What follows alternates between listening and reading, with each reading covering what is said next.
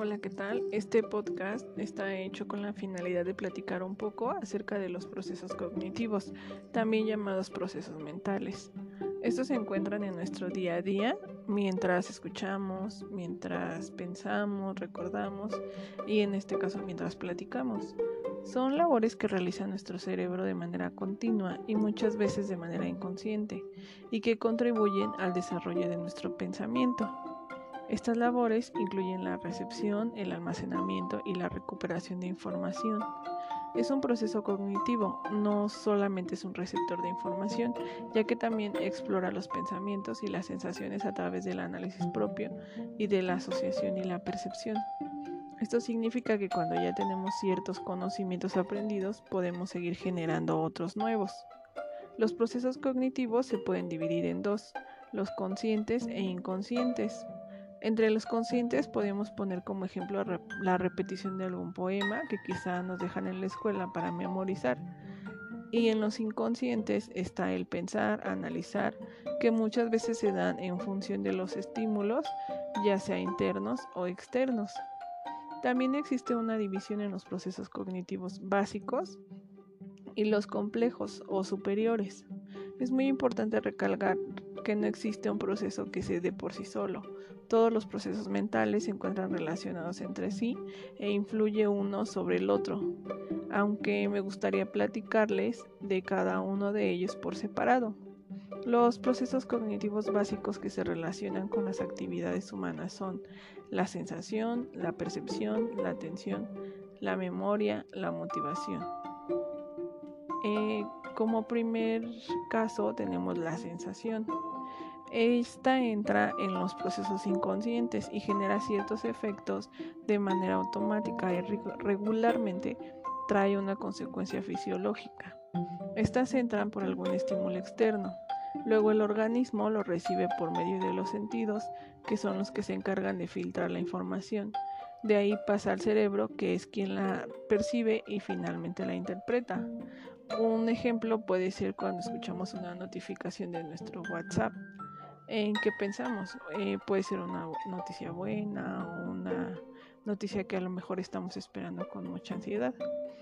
Este proceso tiene la particularidad de poner, poder generar algún recuerdo positivo o negativo de acuerdo con las experiencias vividas de cada individuo.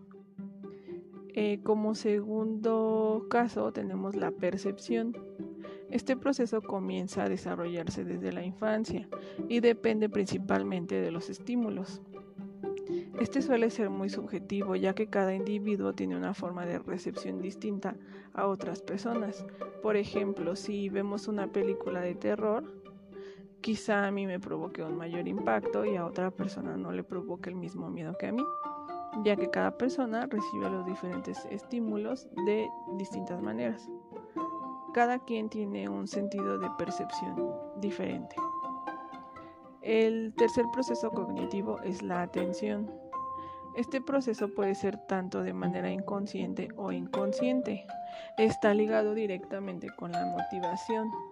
Este es un proceso paulatino que también se va adquiriendo con el tiempo y desde que somos muy pequeños consiste en seleccionar y poder concentrarse en los estímulos que cada uno considere relevante para así poderlo procesar adecuadamente.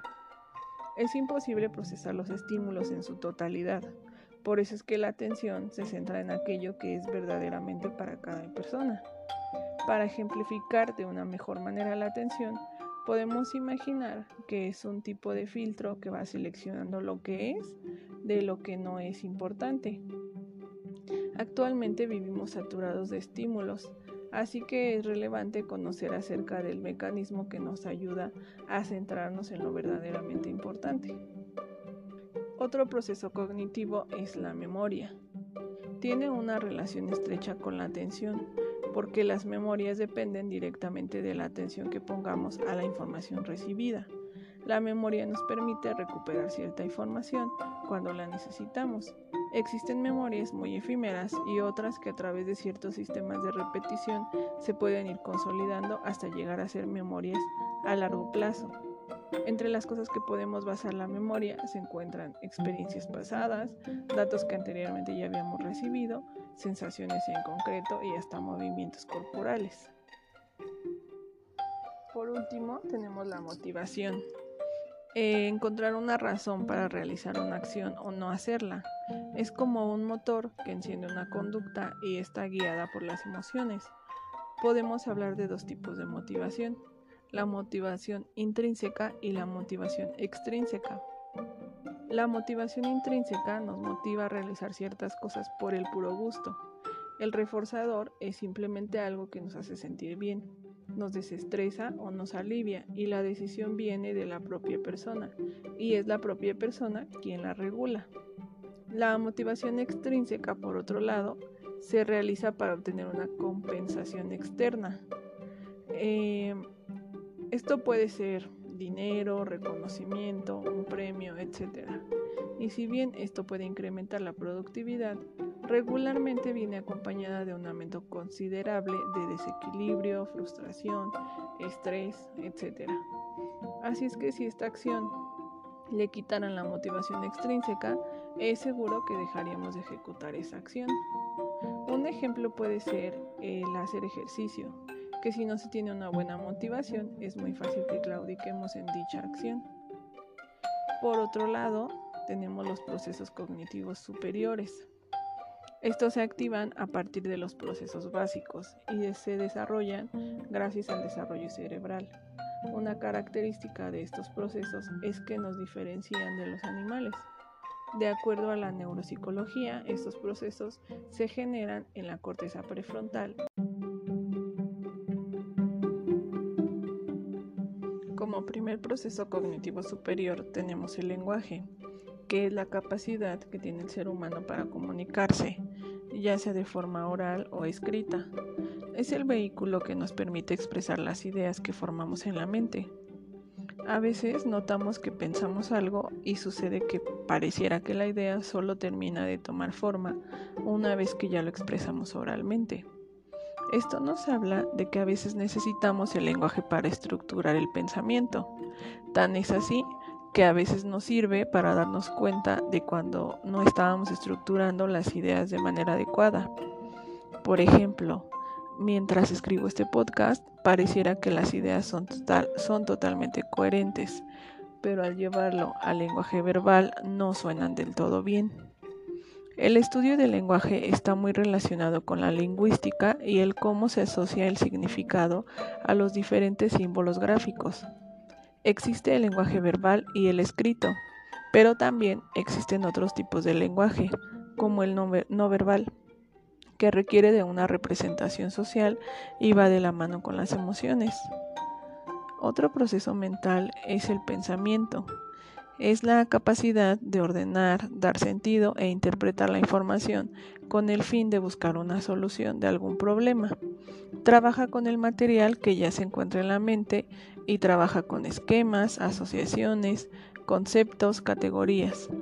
Existen diferentes tipos de pensamiento.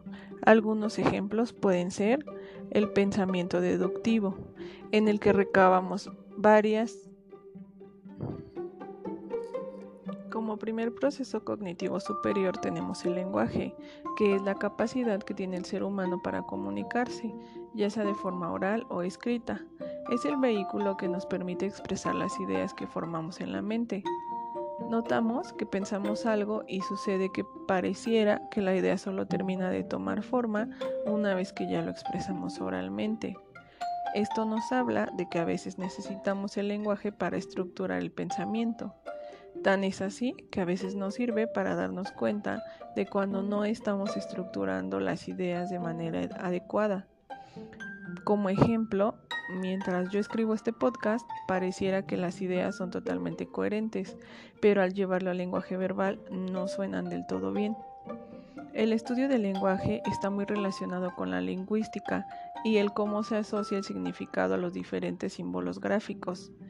Existe el lenguaje verbal, y escrito, pero también existen otros tipos de lenguaje, como el no verbal, que requiere de una representación social y va de la mano con las emociones. Otro proceso mental es el pensamiento. El pensamiento es la capacidad de ordenar, de dar sentido e interpretar la información con el fin de buscar una solución a algún problema. Trabaja con el material que ya se encuentra en la mente y trabaja con esquemas, asociaciones, conceptos y categorías. Existen diferentes tipos de pensamiento. Algunos ejemplos pueden ser el deductivo, en el que recabamos varios casos en particular y a partir de esto sacamos una conclusión. En el inductivo partimos de una información muy amplia que vamos analizando para ver cómo actúa cada elemento. En el abductivo tratamos de explicar las cosas de una manera más sencilla y más entendible. En el pensamiento abstracto eh, asume un marco mental simbólico y se busca la solución de acuerdo al marco adoptado. En el pensamiento formal se elaboran conceptos reales partiendo de experiencias y contextos concretos. En el pensamiento divergente se buscan soluciones diferentes al mismo problema. En el convergente, por el contrario, se encuentran patrones comunes de solución para la resolución de diferentes problemas. El pensamiento mágico otorga características a elementos que carecen de ellas, este pensamiento tiene mucho que ver con la fantasía. Otro proceso cognitivo superior son las praxias. Es la función cognitiva que se encarga de los movimientos. Su función es controlar los movimientos organizados que previamente ya aprendimos y que tienen una meta determinada. Estas nos sirven para caminar, hablar o tocar algún instrumento. También tienen una clasificación como praxias visoconstructivas que utilizan elementos para crear un conjunto, praxias ideomotoras, estas reconocen y llevan a cabo gestos simples, praxias ideatorias que utilizan una secuencia de movimientos con un significado concreto. Además también tenemos las gnosias. Estas tienen la habilidad de reconocer y dar significado a lo que percibimos y depende totalmente de los sentidos.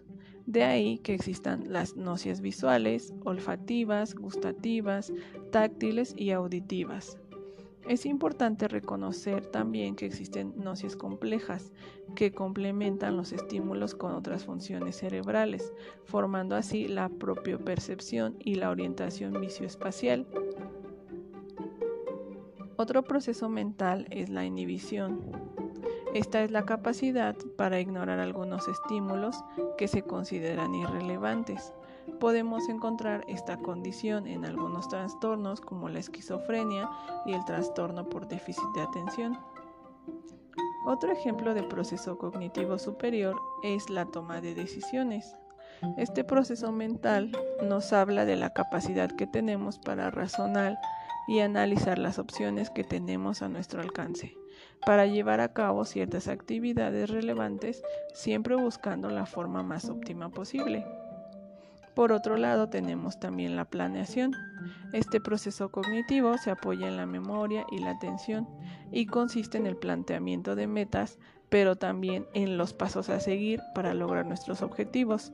Estos objetivos siempre son hacia el futuro, trabajando sobre el pasado y el presente. Esto nos ayuda a formular hipótesis acerca de cosas que podrían suceder y las alternativas que tenemos para llegar a cumplir estas metas. Me gustaría enlistar algunos otros que que son muy cotidianos como por ejemplo el proceso de aprendizaje, que no es más que la capacidad de adquirir una nueva conducta y añadirla a nuestras actividades ordinarias o modificar alguna conducta que ya tenemos adquirida.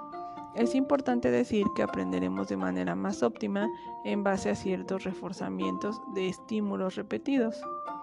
También tenemos la emoción, que es la reacción del organismo ante el ambiente, que implica una reacción conductual, fisiológica y experiencial, y estas solo tienen un objetivo, nuestra supervivencia.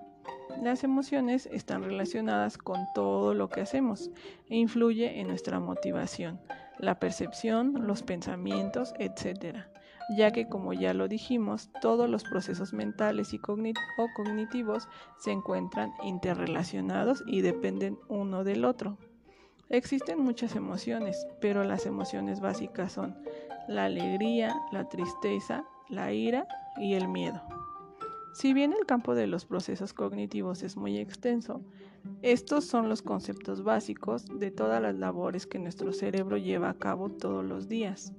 Por mi parte sería todo. Espero que las personas que escuchen este podcast se puedan maravillar de todo lo que somos capaces de hacer a nivel cerebral. Gracias. thank you